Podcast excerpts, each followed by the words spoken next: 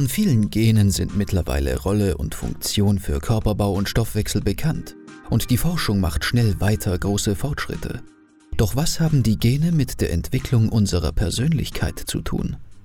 Werden auch Charaktereigenschaften vererbt oder spielen Gene in dem Zusammenhang nur eine eher untergeordnete Rolle?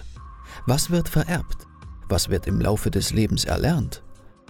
Über diese Fragen wird in der Forschung seit Jahrzehnten kontrovers diskutiert. Denn mittlerweile gibt es Hinweise dafür, dass die Gene auch eine Art Bauplan für die Persönlichkeit anbieten.